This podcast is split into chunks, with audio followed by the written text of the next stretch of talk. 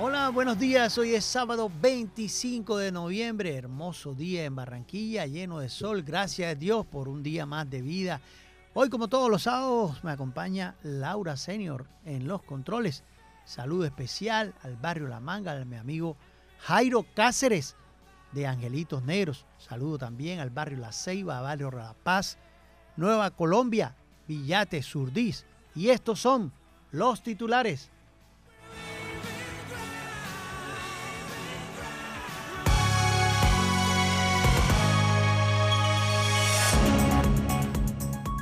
De manera sorpresiva, gobierno presentó de nuevo el proyecto de reforma laboral. Es comisionado responde críticas de Santos a proceso con disidencias y hay avances. Ministro de Justicia confirma recorte a rama judicial y promete hacerlo menos traumático. He vuelto, vamos rumbo a París. Anthony Zambrano.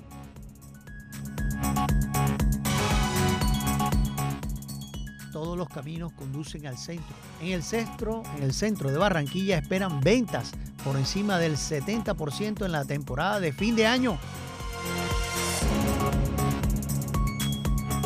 Más de 300 mujeres migrantes, sí, pueden recibir atención médica en etapa de gestación.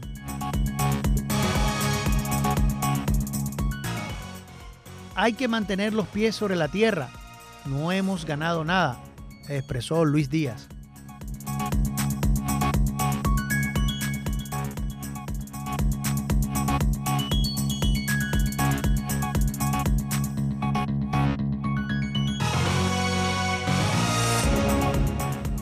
De manera sorpresiva, el gobierno presentó el nuevo proyecto de reforma laboral Así que en secreto y de manera sorpresiva fue radicada este pasado viernes 24 en la Secretaría de la Comisión Séptima de la Cámara de Representantes, la ponencia positiva de la reforma laboral. Uno de los proyectos bandera del gobierno. Otro detalle que llamó la atención es que solo tuvo la firma de tres de los ponentes, los representantes María Fernanda Carrascal, Alfredo Mondragón del Pacto Histórico y Germán Gómez del, Partido Comunes. Esta iniciativa se hundió en la pasada legislatura por falta de trámite, pero el gobierno del presidente Gustavo Petro sigue insistiendo en su discusión en el Congreso.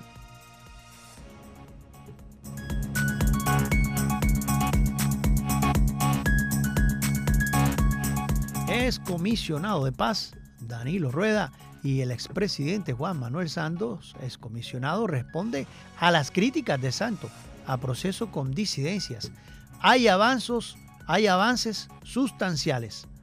El saliente comisionado de paz Danilo Rueda le salió al paso a las recientes declaraciones del expresidente Juan Manuel Santos al gobierno del presidente Gustavo Petro por la implementación del acuerdo de paz con las disidencias de Iván Mordisco. Este gobierno respeta todas las opiniones, recibe todas las críticas. La, perspectiva de la construcción de paz de este gobierno parte de implementar el acuerdo de paz del Teatro Colón y hay avances sustanciales a través de la unidad de implementación de la Agencia de Renovación del Territorio y de la Agencia de Restitución y todos los mecanismos muestran resultados muy concretos expresó en rueda de prensa.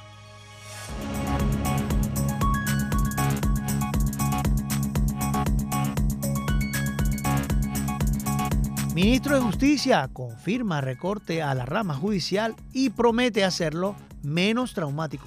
A raíz del posible congelamiento, recorte o suspensión durante el 2024 del incremento salarial para los sueldos altos en la rama judicial, anunciados por el presidente Gustavo Petro, el ministro de Justicia, Néstor Osuna, justificó la medida, tras la decisión de la Corte Constitucional que golpea las finanzas del gobierno en 6.5 billones de pesos.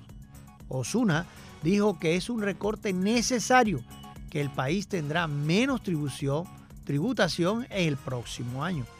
como lo ha explicado el presidente de la República, pero al tiempo se comprometió a hacer lo que esté a su alcance para que ese recorte sea lo menos traumático posible para el óptimo desempeño de la rama judicial.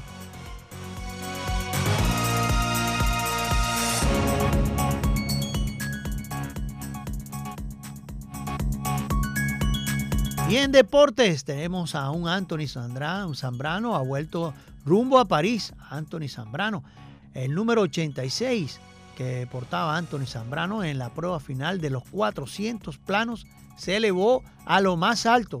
El atleta atlanticense le dio tiempo hasta de lanzar besos hacia la tribuna en lo, que fue su victoria en los Juegos Nacionales 2023. Tras colgarse la medalla de oro, más que merecida por su dominio total, tanto en la final como en los Hicks clasificatorios.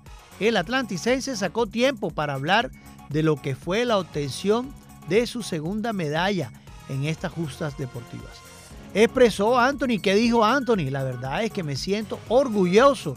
Dijo, Dios nos permite un día más de vida, un día más de competencia la disfruté, aparte, aparte tenía, dice él, una promesa con la gobernadora y se la cumplí. Aquí estoy representando a Indeportes. Esto se lo dedicó a su mamá, a su esposa, a mis amigos y a todo el departamento del Atlántico.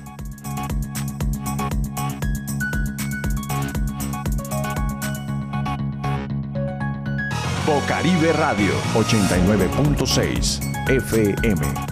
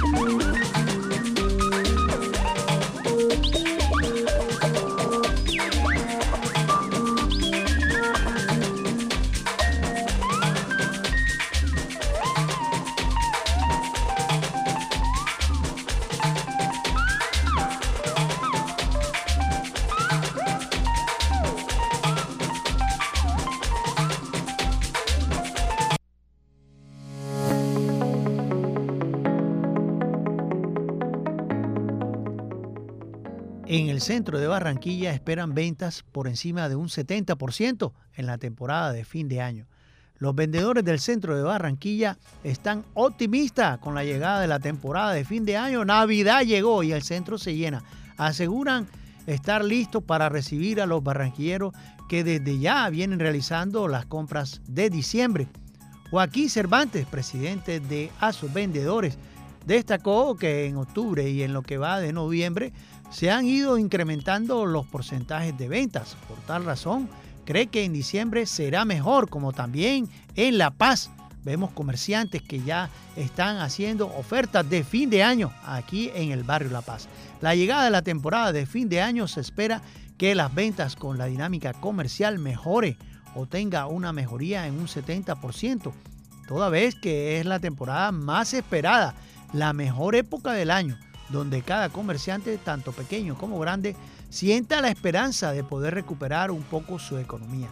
Creemos que los movimientos que han tenido estos últimos meses o este último mes va a visualizar una mejora ostensible en las ventas se ve un movimiento, se ve alegría, se ve la gente entusiasmada y hay mucho positivismo en la temporada 2023.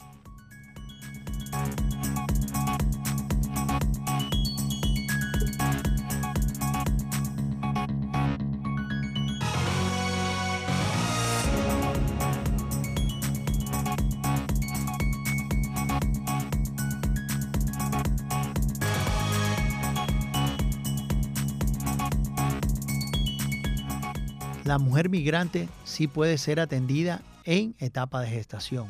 Más de 300 mujeres con estatus migratorio irregular en Barranquilla, es decir, aquellas que no cuentan con un documento de regularización en territorio colombiano, podrán acceder, sí, claro que sí, a atención médica especializada y preventiva durante su etapa de embarazo para reducir complicaciones, facilitar el parto y prevenir muertes maternas y neonatales. Se trata de una iniciativa piloto de la Fundación Julio Mario Santo Domingo eh, o Fundación Santo Domingo en alianza con la Universidad Simón Bolívar, la Alcaldía de Barranquilla, la Agencia de Estados Unidos para el Desarrollo Internacional a través de su programa Comunidades Saludables, Open Theory Foundation, Además de cuenta con el acompañamiento técnico del, listiglio y implementación, estará a cargo de mi red EPS, claro que sí, por ser una red de salud pública modelo a nivel nacional. Indicaron en un comunicado. Además, manifestaron que a través de este piloto se ofrecerán hasta 37 servicios médicos según las necesidades de cada gestante, como controles prenatales, ecografías, atenciones nutricionales y de salud mental, entre otras.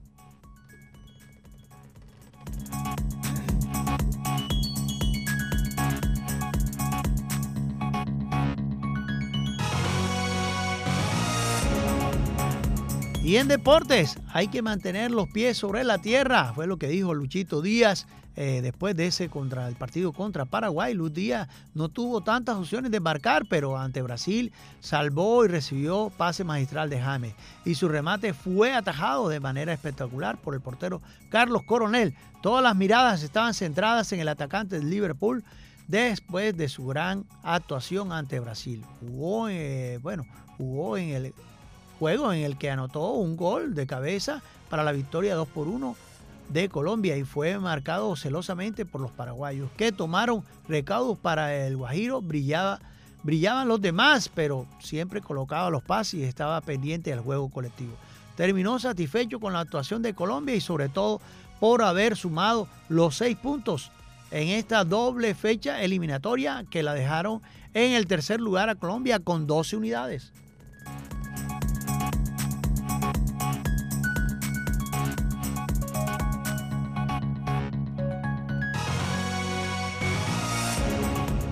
Todos los caminos conducen a la Carretería.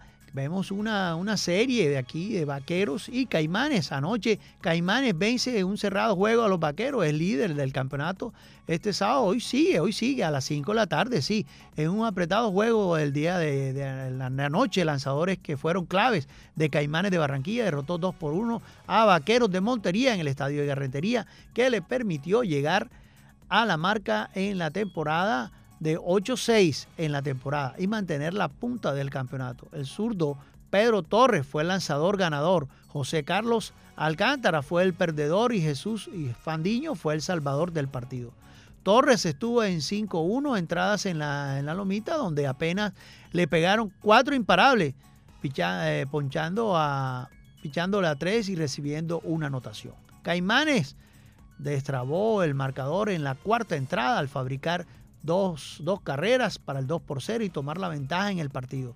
Tras la buena salida de Pedro Torres, en una altura del juego, en esa altura del juego, luego de un sencillo de Ricardo Céspedes para empujar a Manuel Boscán, 6, una, una roleta a Pavel Manzanero para traer a Juan Camilo Zavala. Vaquero descontó con un sencillo de Darwin Pomares, trajo desde los senderos a Robinson Cabrera para reducir la diferencia 2 por 1 en la sexta entrada. De ahí en adelante, los relevos de los reptiles tomaron el control del partido. Raí Neguisi, Halen Miller, Jesús Fandiño colgaron ceros consecutivos para darle el triunfo a los barranquilleros, que es lo que se espera de un pitcher cerrador, mantener el cero. Por Caimanes se destacó Ricardo Céspedes de 3-2 con una impulsada, Dilson Herrera de 4-3, Jesús Marriaga de 4-1 con un triple. Este sábado a las 5 de la tarde seguirá la, la es, es una serie, bueno, siempre se manejan series, ahora con vaqueros en el estadio Edgar Rentería, los esperamos. Vaqueros de Monterías, de Montería, Caimanes de Barranquilla, 5 de la tarde en el Edgar Rentería.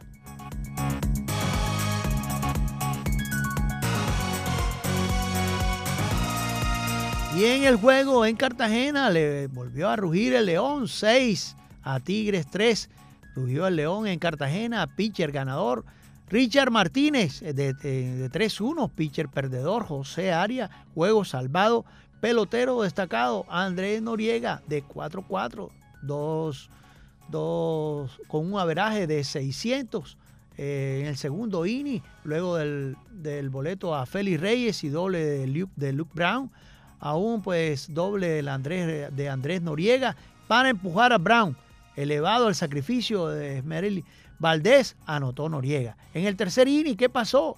El hit de David Ávila, boleto de Cristian Sepúlveda a Félix Reyes, elevado el sacrificio de Brown y anotó Ávila. Hit de Noriega y llegó al plato Sepúlveda. En el sexto inning, ya en el 6, ya llegar hasta al sexto, después de del hit de Noriega, doble de Javier Rivas y boleto de Esmeril Álvarez. Base por bolas con base llena de Snyder Batista y pues al home eh, Noriega, Rivas anotó por Will en el séptimo inning ya buscando eh, un marcador de 6-2 con dos corredores en las bases Israel Mota dio sencillo y anotó Ángel Contreras. Con el elevado del sacrificio de José Perosa, llegó al plato Gary Matis Jr. En el noveno inning, ya buscando el 6 por 3, hit de Gary, de Matis Jr., llega a la tercera después de dos walpis y anota carrera sucia que llama uno. Y anota con roletazo del, al campo corto de Ismael de Israel Mota. Récord 8 8 ganados, 7 perdidos. Próximo juego, sábado 1 y 30 de la tarde, Leones Tigres en, en el Abel Leal de Cartagena.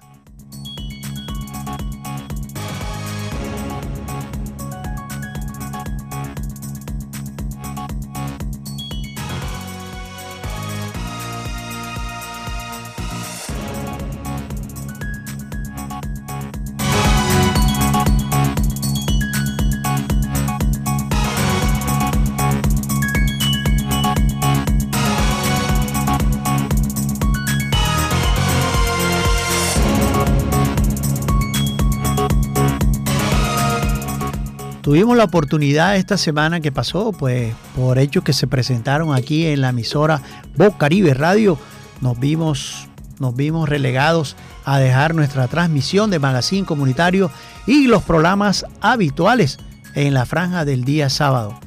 Pero tuvimos la oportunidad de, establecer una comunicación directa, porque siempre hay la oportunidad cuando, cuando uno tiene ese instinto de periodista y de persona que siempre está en la actualidad, me encontré cara a cara con Manuel Díaz, el papá de Luchito Díaz, y simplemente preguntarle lo duro que fue para él el secuestro. Es importante decirle a, las personas que, que hacen eso, pues que es muy duro, es muy traumático. Eh, son personas que, que ya no son las mismas. Lo vi un poco decaído, lo vi siempre como a la defensiva de qué le iba a preguntar. Y esto fue lo que nos dijo Manuel Díaz, el papá de Luchito Díaz.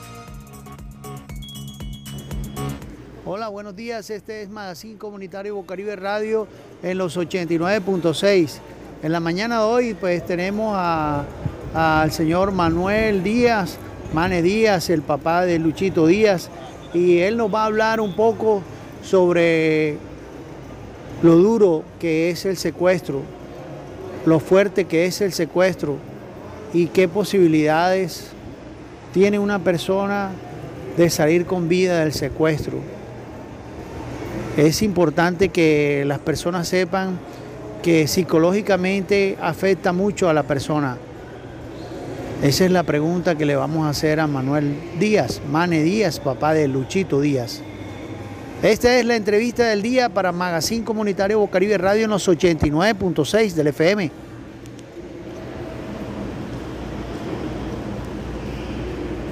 Señor Manuel Díaz, Señor Manuel Díaz, qué pena molestarlo. Eh, sé que para Bocaribe Radio de Magazine Comunitario, Bocaribe Radio en los 89.6. Esta es una emisora comunitaria y queremos darle la sensibilidad a las personas qué tan fuerte y psicológicamente es el secuestro para una persona en la parte física, mental, para que esos grupos no vuelvan a cometer estos errores, porque la vida no solamente es secuestrar, ir matando, sino buscar que la vida permanezca y que prevalezca la persona. Buenos días, señor Manuel. Buenos días, hermano. ¿Cómo te va? Sabes que estamos en un proceso de pronto de, tranquilidad y no me están permitiendo hacer comentarios, entrevistas. Pero pues pedirle, pedirle de verdad que esto es un momento difícil, un momento muy duro para, para la persona que se encuentra secuestrado y también para su familia, porque en realidad eh, nadie quiere eso, hermano. De verdad quisiera complacerte con todo lo que quieres, pero eh, no puedo. Pero sí, es difícil, es muy difícil, pues, psicológico, espiritualmente. Eh, daña la tranquilidad de cualquier persona y ojalá esto nunca se repita con nadie, hermano, no se lo deseo a nadie. La felicidad cuando vio a Luchito, cuando vio que vimos eh, ayer, cuando llegó acá a Barranquilla para la concentración, qué felicidad verlo con la familia otra vez. Pues sí, hermano, que sabe que lo tengo distante a nosotros y todo eso. Y ellos estaban muy preocupados, mis hijos, pero, pero gracias a Dios todo se dio como se quería y ya estamos tranquilos. estamos Gracias, muy amable. Gracias, una fontita ahí.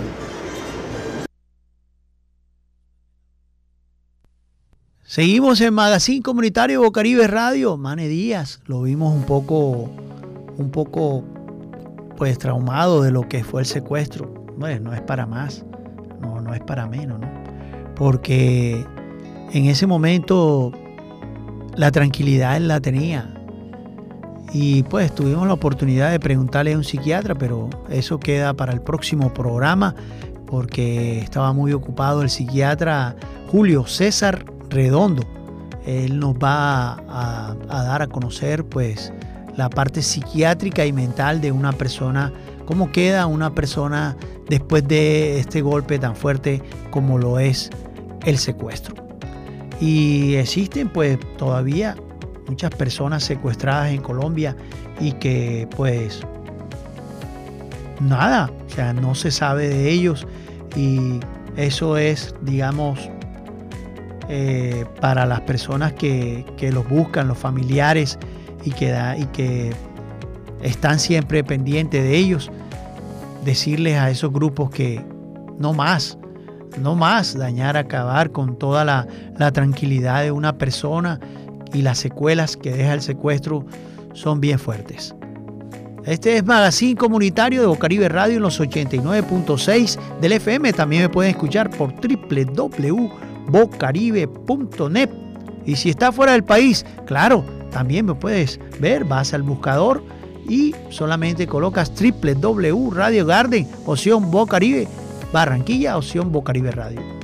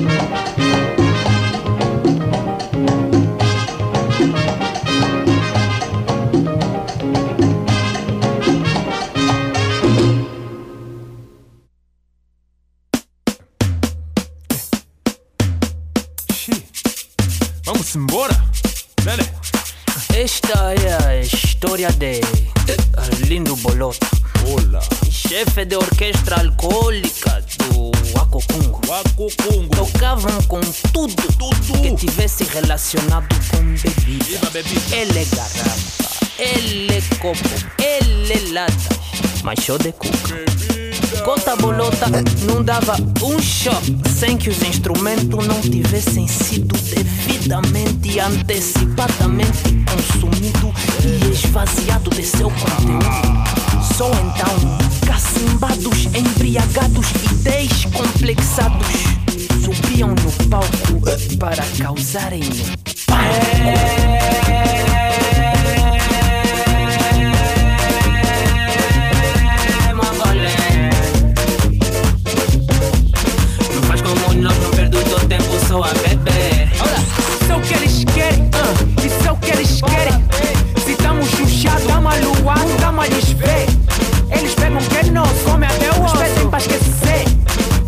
nos então, mais.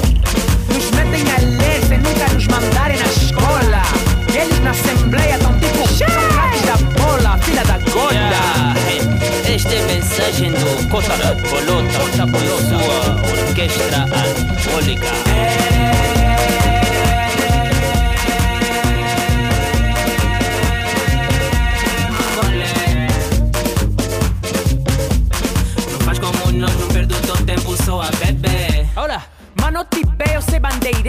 você fica só sobre escuta. Deixa ninguém falar tipo rei. Avascalho nunca tem desculpa. Você não atura, você trabuca o insistente.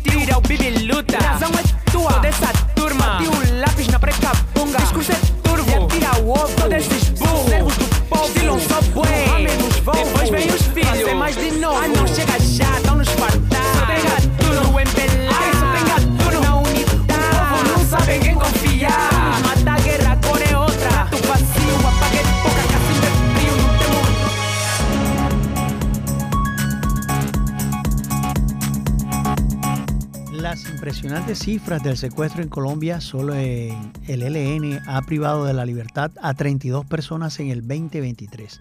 Con la liberación del padre de Luis Díaz, el drama del secuestro en Colombia no es algo que puede quedar en el olvido, pues según cifras entregadas por el gobierno nacional, entre enero y septiembre de este año se presentaron 241 casos de secuestro en el país, 32 de ellos cometidos por el ELN. Según los datos del Ministerio de Defensa, los secuestros se han incrementado frente al mismo periodo del 2022, cuando se reportaron 142 casos, de los cuales 92 fueron extorsivos y 74 simples.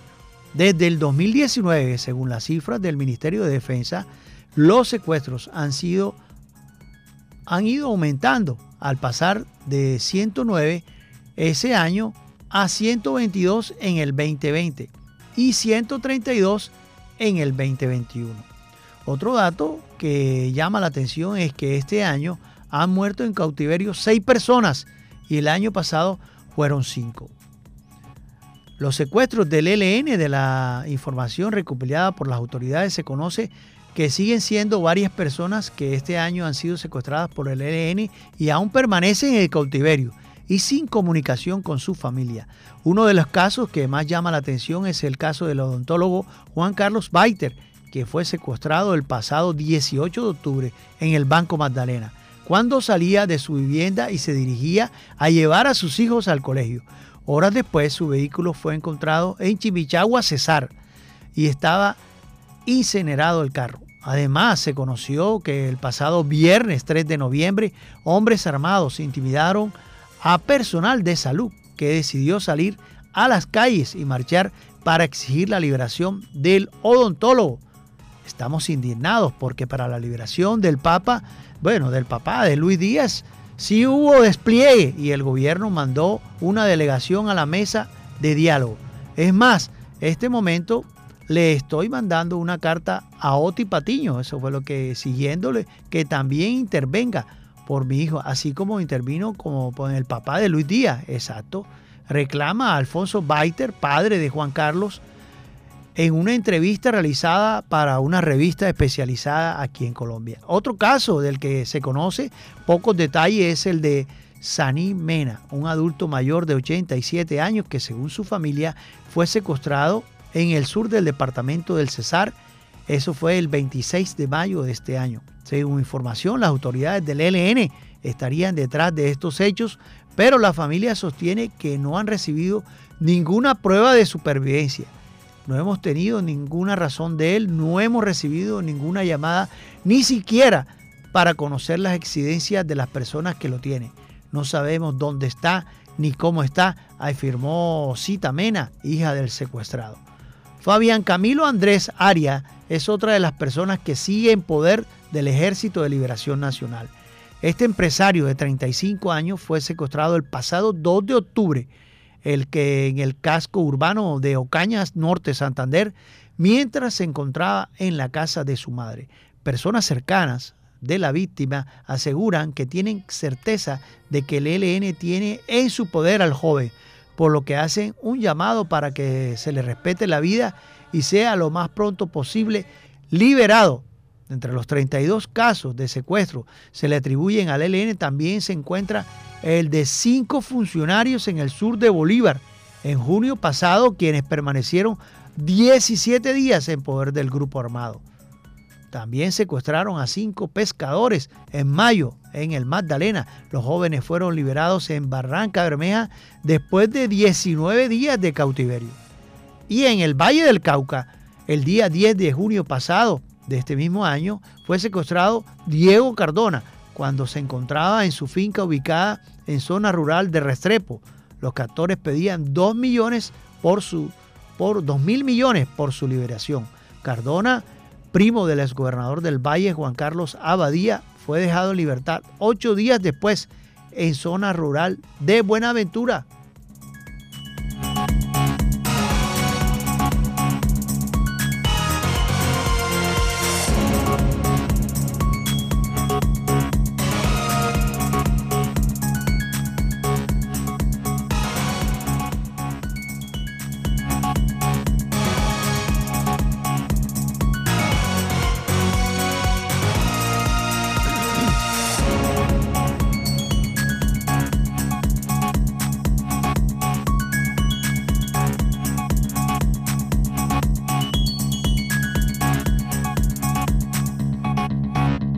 Seguimos en Magazine Comunitario Bocaribe Radio en los 89.6 del FM.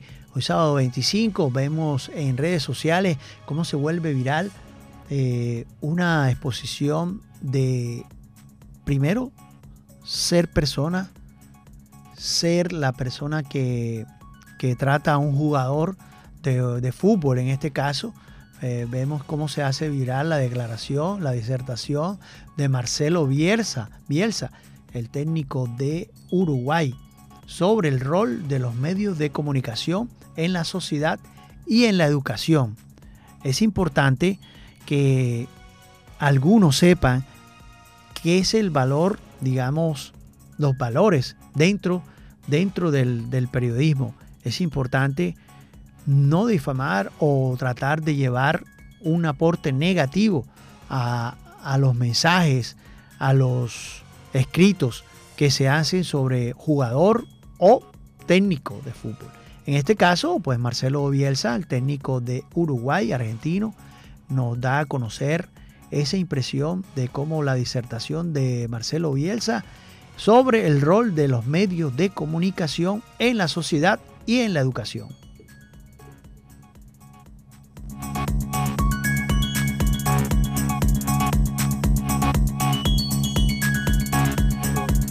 Son cicatrices que uno lleva en el cuerpo y cuando alguien la separa la cicatriz, vos decís, ah, mirá esa cicatriz. Hay 30 tipos que todos los días te están mirando a ver en qué te equivocas. Eso es, una es un peso. Vos llegás a un lugar y hay, hay 30 miradas críticas, no hay 30 miradas comprensivas o de apoyo.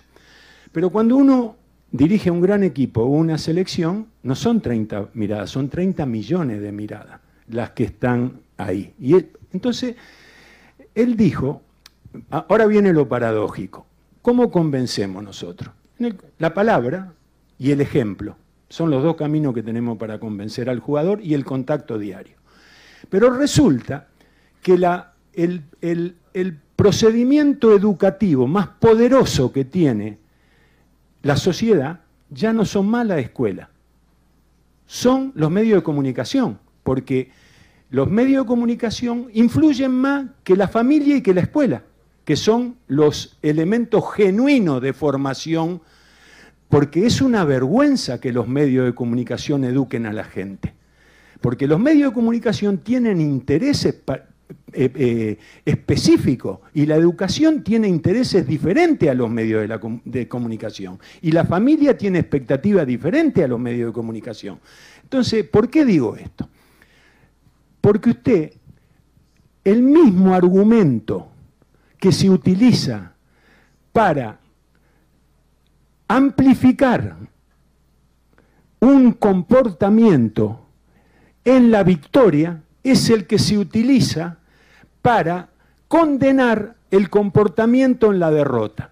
Y lo traduzco. Si Neymar recupera la, pelota, contraatacamos y hacemos un gol y ganamos ocho partidos seguidos, mirá, lo domesticó a Neymar, hizo que Neymar fuera colectivo en vez de individual. Pero el día que pierda, este burro, en vez de hacerlo eh, jugar a Neymar al lado del arco, lo hace perseguir al marcador de punta rival. Y eso es la especialidad de los medios de comunicación. Los medios de comunicación se especializan en pervertir a los seres humanos según victoria o derrota. Y esto, ¿dónde se verifica? Se verifica... Lo último que, yo aspiraba era generar esto, porque... No, le explico por qué. Porque resulta que si estamos de acuerdo, ¿cómo lo permitimos? ¿Me entiende lo que le quiero decir? Si estamos de acuerdo, ¿cómo es que lo permitimos? Entonces, ¿cómo se verifica en que lo que lo que te hace importante cuando ganás es, el, es lo mismo que te hace inútil cuando perdés? Yo sí que tengo que darle Así es, seguimos en Magazine Comunitario Bocaribe Radio. Es el tema del día. Eh, quería tomar, tomar esta apreciación de Marcelo Bielsa como la disertación de loco Marcelo Bielsa, como le dicen en, a él popularmente como técnico sobre el rol de los medios de comunicación en la sociedad y en la educación. Es importante que también pues llevemos esto a- al día a día, llevemos esto a, a lo que puede ser, eh, digamos, una persona, una persona para, para el rol de su vida, para el rol de su vida. Eh, vemos como, como, como un técnico de fútbol entra en, en, esa, en, esa, en esa disertación porque él dice, yo pues veo a mis jugadores, los veo cuál es el comportamiento, cuál es la, la actitud que ellos tienen, que ellos tienen frente a, frente a, frente a la, frente a la, la posibilidad de estar, de estar, como es, tomando, tomando actitudes y tomando roles que, que, son importantes para el desarrollo del partido pero vemos también cómo la, la educación que imparten, que imparten los técnicos es llevar a ese jugador a lo que él quiere. ¿Sí? Vemos como también jugadores de béisbol, jugadores de fútbol, como los medios de comunicación lo resaltan porque fue el mejor. Pero fíjate que, que también en la educación, y es importante decirle al joven que está perdiendo, ¿por qué está perdiendo? Hay que buscar la razón, ¿por qué está perdiendo? ¿Por qué ha perdido dos materias? ¿Por qué ha sido consecutivo en 3, 4 años, 3, 2, 3 materias y no logra mejorar su rendimiento? Es lo mismo en, en el- en los medios de comunicación, pero es importante aquí eh, resaltar resaltar, sí, es importante resaltar que metió dos goles y que, y que, y que hace un, ren- un rendimiento o un pico de rendimiento más alto que los demás y gana el partido. Sí, pero también es importante que en la derrota no lo echemos al fuego. No lo echemos al fuego. Tenemos que, que cambiar esa mentalidad porque son, son discursos de, de, resal- de resaltar Pero tampoco vamos a resaltar todo lo negativo, que es lo que decía Marcelo Bielsa. Es importante el discurso dentro de los medios de comunicación y también en la educación. Yo lo llevo a esa paradoja tanto en la educación como, en la parte futbolística y de rendimiento de un jugador. Y lo vemos en la educación también, cómo relegamos a ese muchacho porque es un perdedor, porque lleva dos, tres materias, pero ¿por qué no buscamos la forma de, de mejorar su actividad dentro de su comportamiento en la educación? Algo está pasando.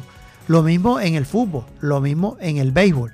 Vemos cómo nosotros manejamos ese discurso de glorificar, de enaltecer, de llevar a lo más alto a ese jugador de fútbol, pero cuando pierde, ah, perdiste, qué burro eres, como dice Marcelo Bielsa, qué burro eres, ¿por qué no hiciste lo mismo? ¿Por qué? ¿Verdad? Entonces, tenemos que medir ese discurso, ese discurso que nos puede llevar como medios de comunicación a cosas buenas o a cosas negativas. Es importante manejar el discurso. Es importante no llevar a la persona, digamos, a lo peor, a confrontarlo con la sociedad. Ojo, ojo, hasta dónde llega el límite del discurso de un comunicador social y la educación que debe y lo, la consecuencia que puede originar eso, ese discurso de enaltecerlo o de pisarlo y de llevarlo a lo más bajo. Este fue Magazine Comunitario en el tema del día. Seguimos aquí en Magazine Comunitario. Nos pueden ver por www.bocaribe.net. Si estás fuera del país, simplemente vas al buscador y colocas www Radio Garden, opción Barranquilla.